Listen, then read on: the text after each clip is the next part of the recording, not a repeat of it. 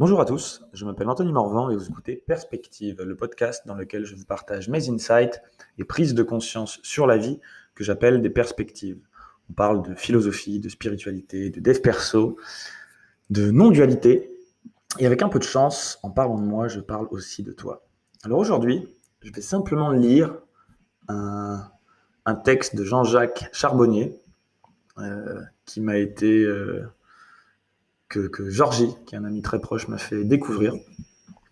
C'est simple, euh, straight to the point, et, je l'ai trouvé magnifique pour peut-être laisser entendre à qui voudra euh, qu'il y a des choses similaires qui se passent dans notre vie, peut-être des croyances limitantes ou des choses qu'on se refuse euh, à imaginer pour tout un tas de raisons.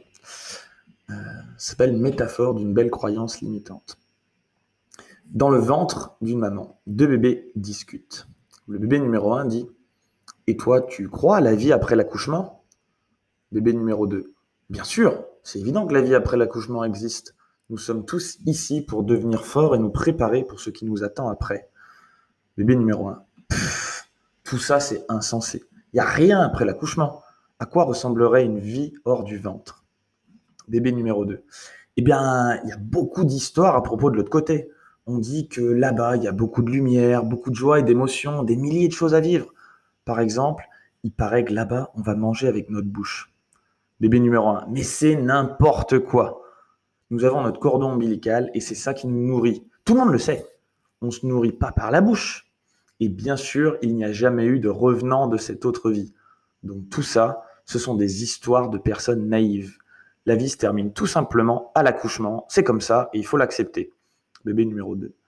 Eh bien, permets-moi de penser autrement.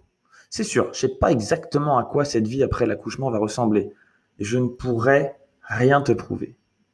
Mais j'aime bien croire que dans la vie qui vient, nous verrons notre maman et elle prendra soin de nous. Bébé numéro 1. Maman?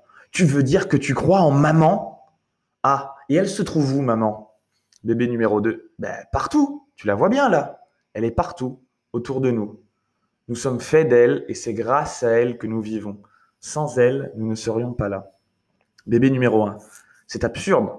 Je n'ai jamais vu aucune maman, donc c'est évident qu'elle n'existe pas. Bébé numéro 2, je suis pas d'accord, ça c'est ton point de vue.